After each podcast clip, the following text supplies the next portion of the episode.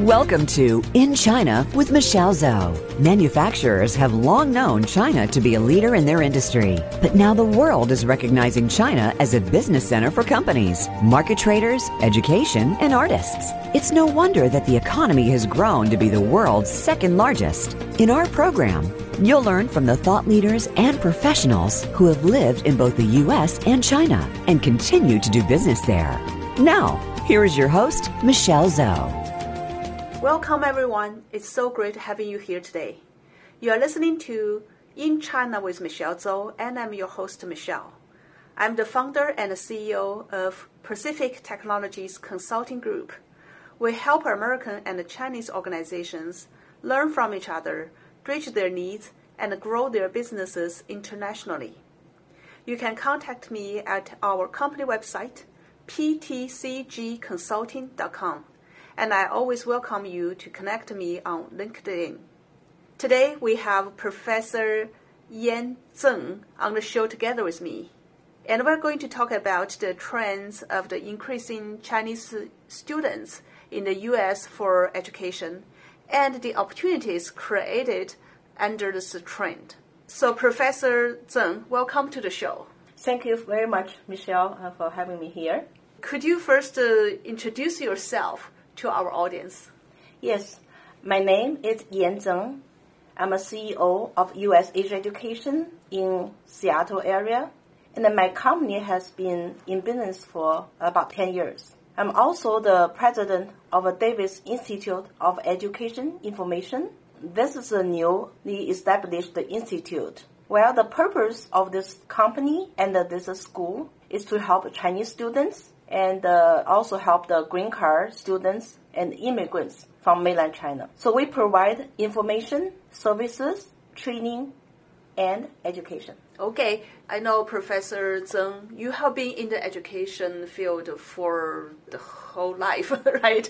Can you tell us a little bit of your past, how you get into the education field? Yes, from my family, I have a lot of family members are in education, so I got some influence from them. For instance, my mom and dad, they were colleges teachers, so have a lot of books in my home about teaching education, so I love that too. I started my career from college in China, and my job at that time is to train the students. Actually, they were college teachers. They were sent by their school to different countries to study. So I was one of the teachers teaching and training them to get a better preparation in language, in lifestyle, in culture.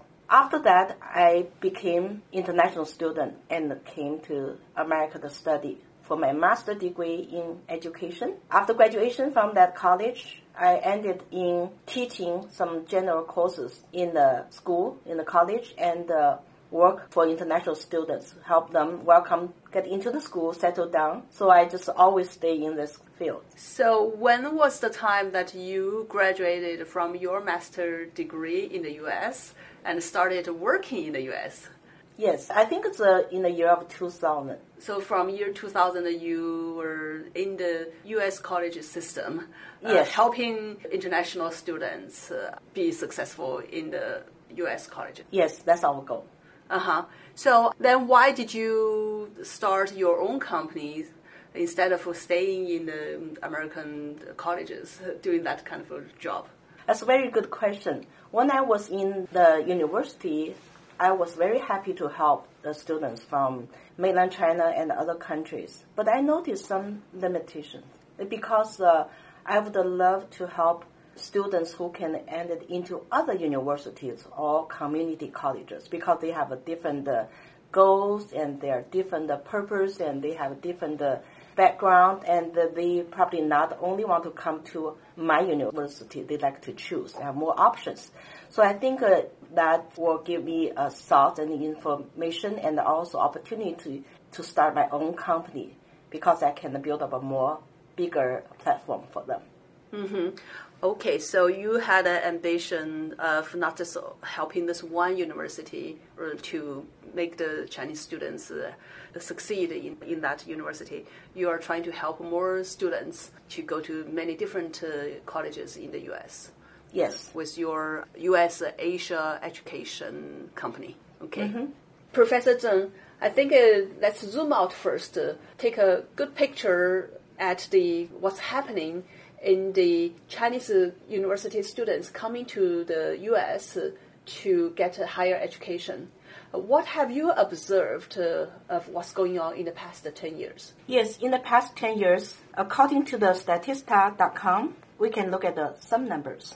In the school year of 2008 to 2009, there was only around 98,000 Chinese students on campus. In the school year of 2018 to 2019, there was around 369,000 Chinese students The Chinese, Chinese. yeah, we are saying the Chinese students in colleges in college. the U.S. Yeah. In the year of 2019, the students from China, the number is going down a little bit. I think there are two reasons. The first reason is the relationship and the situation between America and China and around the world. Second reason is the students and their families, mom and dad, have more choices, opportunities to apply for other countries' colleges. So cost some numbers going down. Yeah, and I can see, well, before the number one, the U.S.-China relationship become a little bit um, tight. That's uh, caused the families, uh, the students, and uh, their parents uh,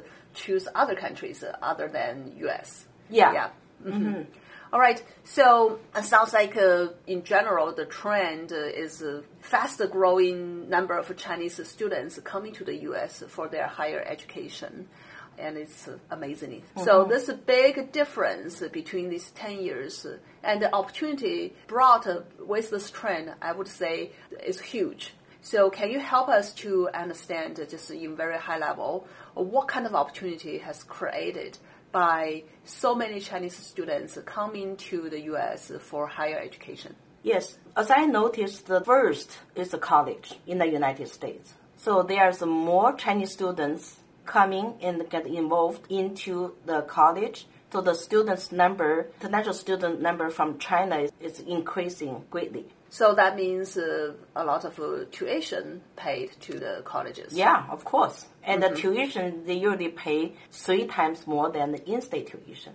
Of course. yeah, that's a big difference. Three times more for the international students uh, compared to the in-state students. hmm That's right.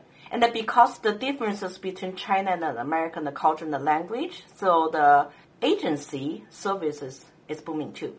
So there are more company to serve the Chinese students and connect to American colleges. So they provide like a consulting, application services, visa services, and the follow-up services. So that is the second thing I noticed. Mm-hmm. After that, I also noticed because the need from the this Chinese big population students come to United States, so we can see the daily life. There's a lot of opportunity for service to their st- the students' daily life, such as in Chinese we'll say 衣食住行. That means 衣 is a clothing, 食 food, 住 housing, 行 travel. That means uh, in their daily life, the students will spend money on all of these elements. Yes. From clothing to their travel. Yeah, Yeah, every be- elements. Yeah, besides the tuition and their daily life, they have to spend. Okay. Of course, the finance is increasing too. It's a big Oh, I, impact. Yeah, and of course the financial institute, right? The Yeah. banking services uh, uh, for those students. yeah, Mm-hmm. yeah, because the banking from their home country like China and the banking in America, Mm-hmm. because uh, they have to use money, manage money, you know. So Mm-hmm. that's uh, come along with that.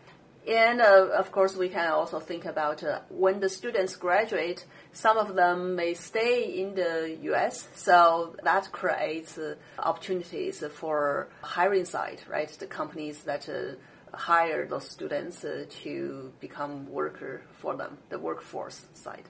Yeah.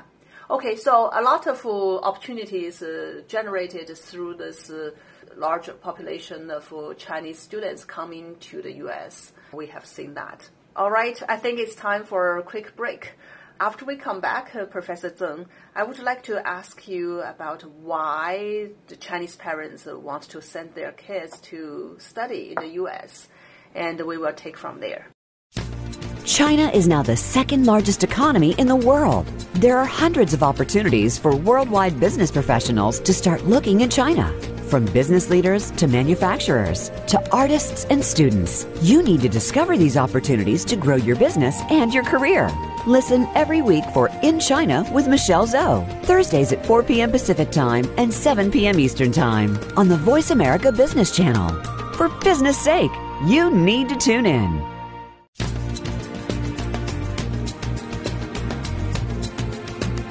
You are listening to In China with Michelle Zhou. To call into our program today, please call 1 866 472 5790. That's 1 866 472 5790. You may also send an email to info at ptcgconsulting.com. Now, back to this week's program. Welcome back. Before the break, Professor Zeng, you shared with us a big picture of the trend. We see that uh, from China, many students coming to the U.S. for higher education, and the number you showed us was like a 37 times uh, increase mm-hmm. of compared 10 years ago. So, why do the Chinese parents want to send their kids to study in the U.S. or maybe the students in China why do they want to come to the U.S. to get their higher education? Well, according to my thoughts and observation, I think there are several facts we should pay attention to. First, is in many Chinese eyes, U.S. is leading in many areas, especially in high tech, like STEM STEM majors, in many companies and colleges. Second, Chinese parents think U.S. education is among the best in the world, and they want their kids to learn the best. Mm-hmm. Third, the competition for getting into college is very high in China. There's close to 3,000 colleges and universities. Chinese population is 1.4 billion. So the ratio between students who can get into college and the schools and colleges is not in good balance. In America, there are about 5,300 colleges and universities with a population around 300 million. Mm, so we can consider every year the high schools graduates, the ratio of that, then compared to the number of colleges they can apply to. The ratio is very different. Very different. Yeah. yeah. Mm-hmm. And I remember when I was in China, I got into college in China in the late 80s. At that time, I think the college entrance rate was less than 10% for high school graduates.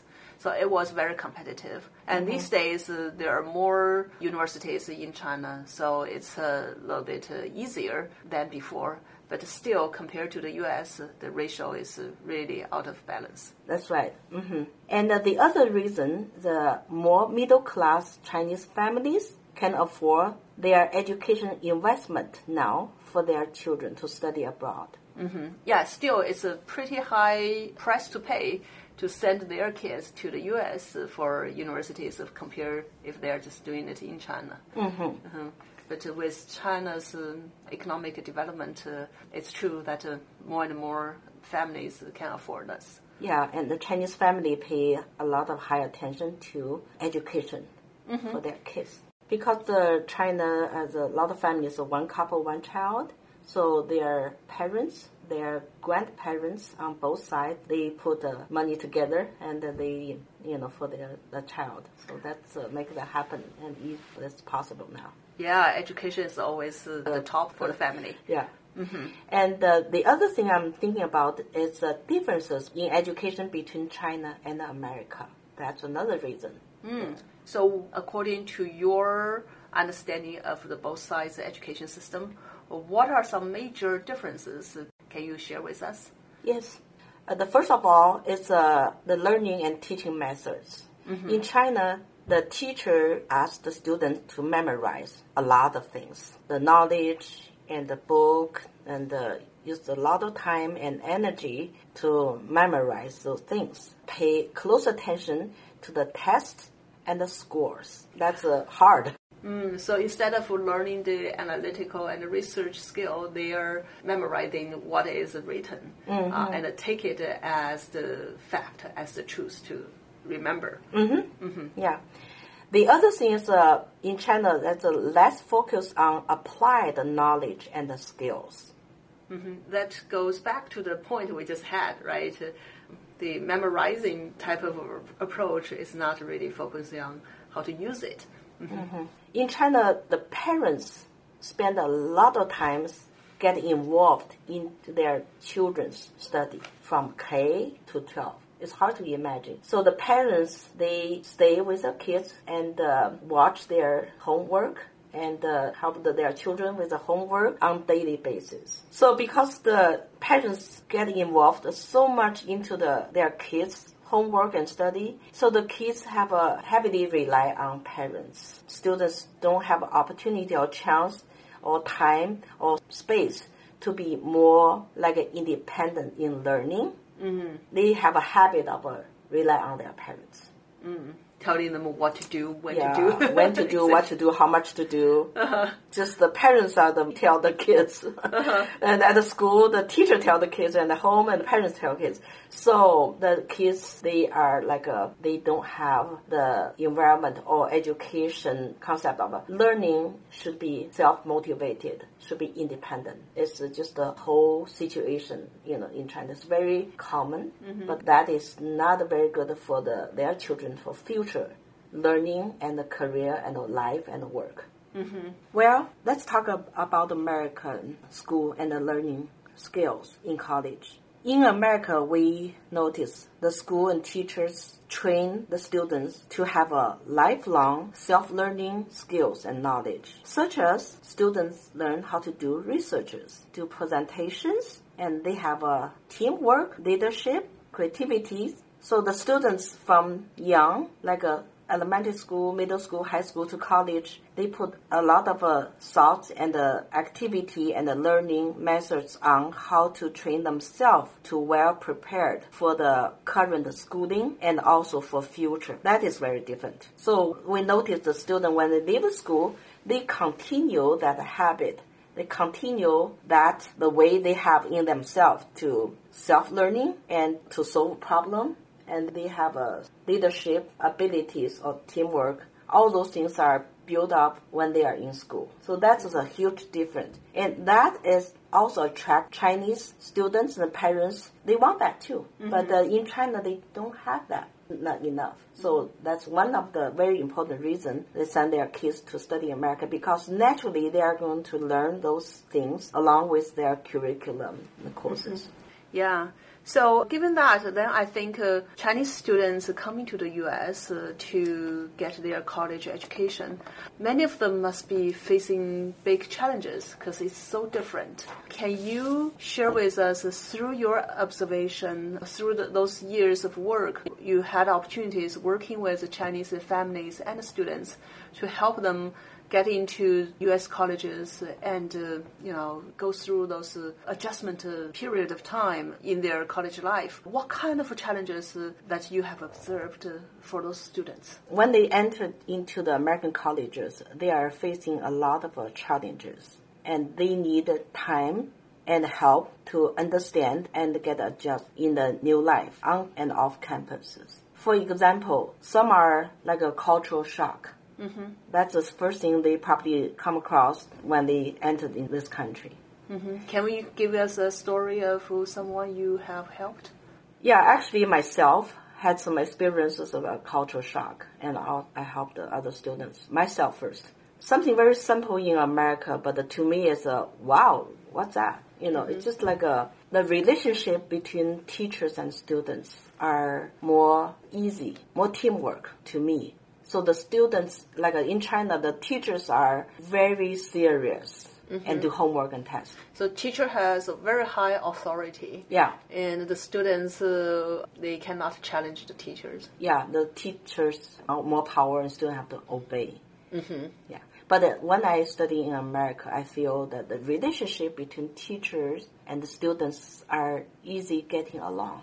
And that make me re- more relaxed and uh, love to learn, like to ask questions because they don't judge me, they don't criticize me. My major is master in education. We have a lot of discussion and uh, a lot of sharing, a lot of a personal story. So that helped me understand uh, in education could be many different ways and uh, many different uh, methods can share. Actually, we are not only learning from teachers, we learn from ourselves, from our friends, students, and uh, people from different culture and different country. Mm-hmm. So that's a big uh, challenge, as you mentioned. Uh, the students needs to rethink the relationship between teacher and student and uh, also the students' behavior in the classroom. It's not uh, like in China, you just sit there and listen, uh, mm-hmm. uh, take notes.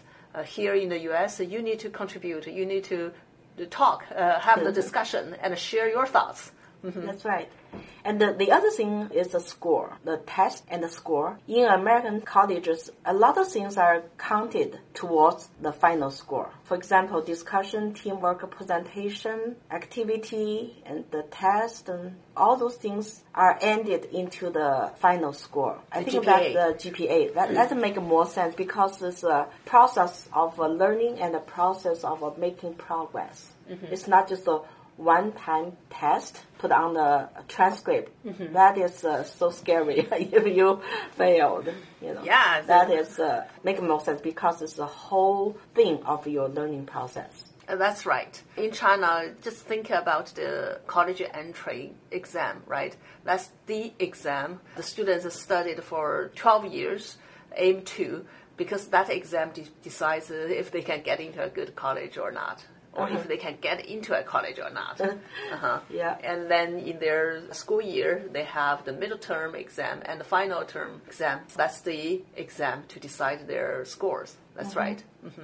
The other thing is uh, like uh, even you understand the language and the words, but the different understanding of that. For example, I remember one of the test question is, uh, does M and M's belong to spirit or material? And that was so hard for me because I understand every single word of this question.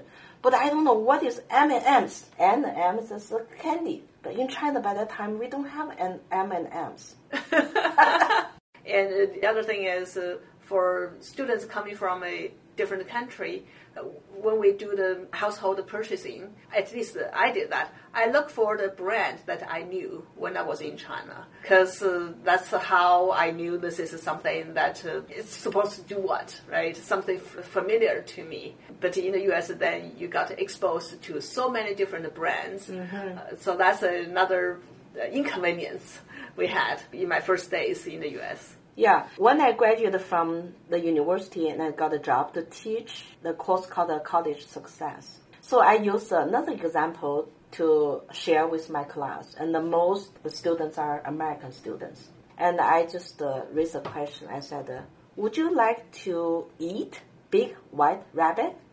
they were so shocked. They just uh, stare at me and they don't know how to respond. I said, "Yeah, that's my question. Please raise your hand if you want. Eat a big white rabbit. Nobody raised hand. I said, okay, well, I will show you what it looked like. So I took some candies out from my pocket, and uh, those are the candies. Would you like to eat it? That's a branding name in Chinese in China. So that's a culture shock. Right. So you use that example to help the American students understand a Chinese, how a Chinese student come to the U.S. yeah. So, so that's basically we should uh, respect each other's culture and where you come from, uh, your background, and uh, we are together learning from each other. Mm-hmm. Wow, that's very interesting. So there are many, many differences between these two countries. And the students coming from China, so they came to the U.S., they would uh, face a cultural shock. Mm-hmm. Okay. So what else? Well, there's one thing I like to bring it up. It's the opportunity to work to get a social experiences. For example, in American college, college students usually get a part-time job work on campus or in other companies. So the purpose for that is not just make some money, it's also gain experiences that could be related to their major and schooling and uh, prepare for the future career. Mm-hmm. That is uh, very popular. You know, either you do volunteer or part-time job. But in China, that is very limit, very hard because students have to spend a lot of time the middle school student, high school student, and the college students, they spend a lot of time on their homework, on tests, on their scores, on their memorize, and uh, just uh, tight on time. Mm-hmm. And also, there's not uh, highly encourage students to find in volunteer or job opportunities or part-time job opportunities. So, but that is very necessary and need for their life.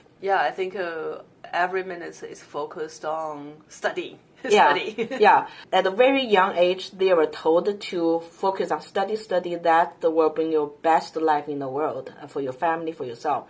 And the other job, other things is not that important, like personal skills and life skills. Uh, you can help someone to do it for you. Wow. All right, I think it's time to take another quick break, and we will be back very soon. And when we come back, I would like to hear some advice from you to students, uh, their parents, and of course to the American universities. Okay. Are you interested in expanding your business to China but don't know how to start? Are you wondering how to grow your sales in the China market and win over competition? Meet Michelle Zhou and her team at Pacific Technologies Consulting Group. Our consultants are U.S. China experts and have all lived and worked in both the U.S. and China with many years' experience in market entry strategies, management, and execution. We can help you find the right partners, develop opportunities, and grow your business in China. Please visit ptcgconsulting.com today.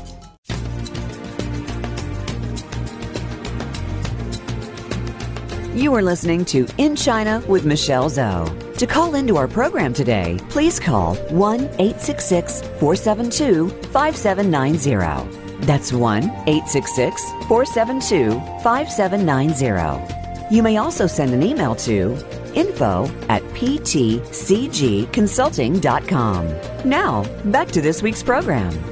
Now we're back for the last part of this uh, conversation. Professor Zeng, I would really like to hear your advice uh, to different parties in this education system. So let's start with uh, American colleges. What kind of advice you want to tell the U.S. colleges that are recruiting and uh, having Chinese international students studying there? Yes, recruiting right students, that's very important for students, for their families, and also for colleges. Because the right match, the good match is so important. So that will last uh, three, four years for the students to study well, to focus on their focus.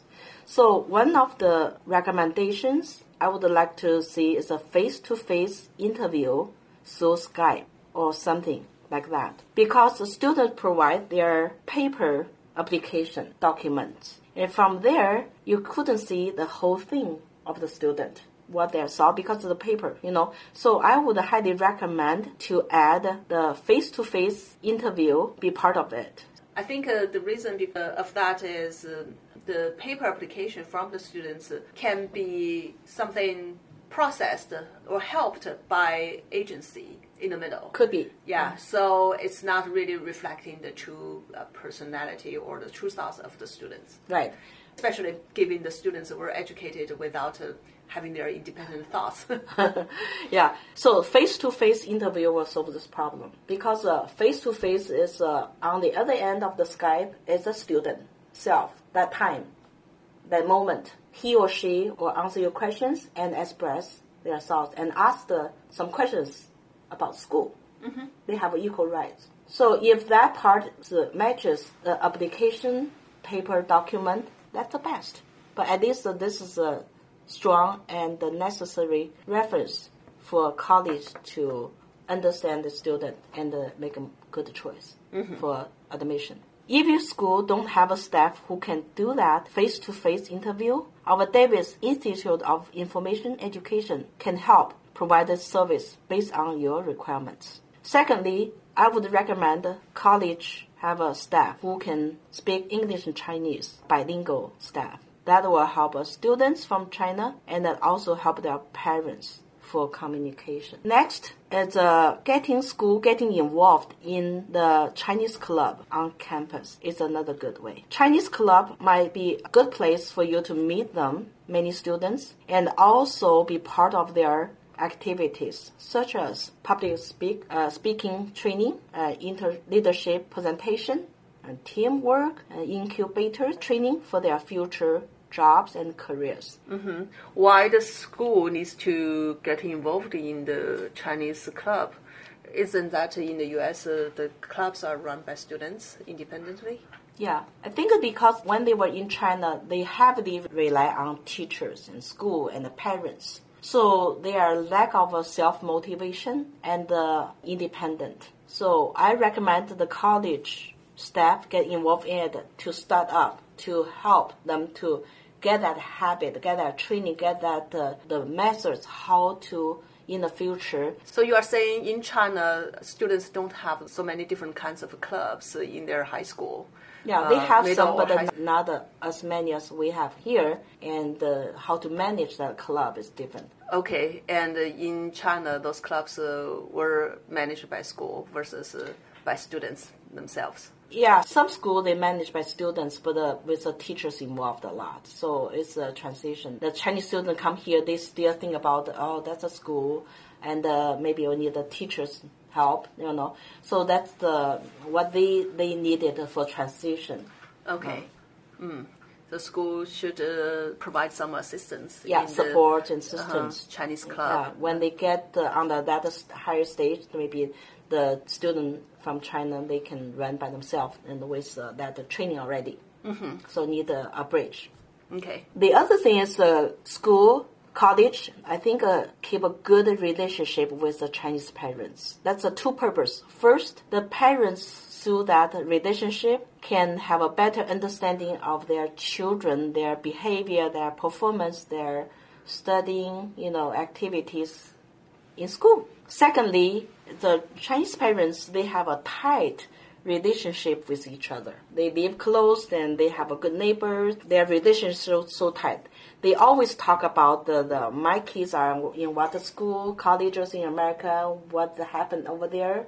So that's the good way for your college for future students uh, recruitment more students. From my career, if I give a good services and uh, information to one family, a lot of times that um, mom and dad will tell more parents. Mm-hmm. So referral is very important. Referral, yeah, China. referral, very important. They they believe what their friends told them. So, what are some advice you would like to give to Chinese parents and students to apply colleges in the U.S.? For this question, I think uh, because the American colleges application requirements are very clear and straightforward to provide information to parents and students. But because of cultural and the language barriers, sometimes it's hard for students and their family to understand the skills and knowledge. How to do that? Our Davis Institute of Information Education can help students to understand that better and apply by themselves. Mm-hmm. So how do you help them understand better of the information? It's a two steps. One step, we have a public presentation. We can use the different way to inform them. That's very important for students to understand and for parents and mom and dad to understand how to do that and why it's important to understand directly what the school want and what school need, how to choose a school. So you would uh, help uh, them understand the process. Yeah. And uh, the basic school information. Yeah. Okay. In Chinese. In Chinese. Uh, we have a public speech, public presentation, which is free. I've been doing that for years. And secondly, if they really want to learn more about that, they can apply for some of our courses in our institute. Okay, so you are saying um, uh, you also have in-depth classes for students and parents to learn the detailed information and the process for applying schools. Uh-huh. Yeah. The goal of that is the purpose of that is after learning from our class and courses, they are able to apply to American colleges by themselves. Mm-hmm. I noticed that many students and the family, mom and dad, heavily rely on the agents. But uh, there is no standard, regular training provided to those agents to work professionally in general. So our Davis Institute of Education Information provide courses for agents too to get the professional training, knowledge, information, and skills that they can learn in their work to serve the students and families. Our institute, after the students or agents graduate from our school and classes, we give them certificate. So that means that they are well trained and graduate and they can provide very good services. So from the what I just mentioned, we provide solution and advices for colleges, for parents and students, and also for agencies. Wow. So that's the newly founded uh, Davis Institute of Education Information. That's the, the scope of that uh, organization uh, mm-hmm. you are focusing on. Yes. Okay. Thanks so much for all this information. If people are interested in know about this, how can they find it? We have a website. It's uh, www.davis-institute.com. Davis, D-A-V-I-S dash institute.com. Thank you very much. Thank you. Well, I want to thank our audience for being here with us today. Thanks for all the information you have shared, uh, Professor Zeng. Look forward to talking to you again next week.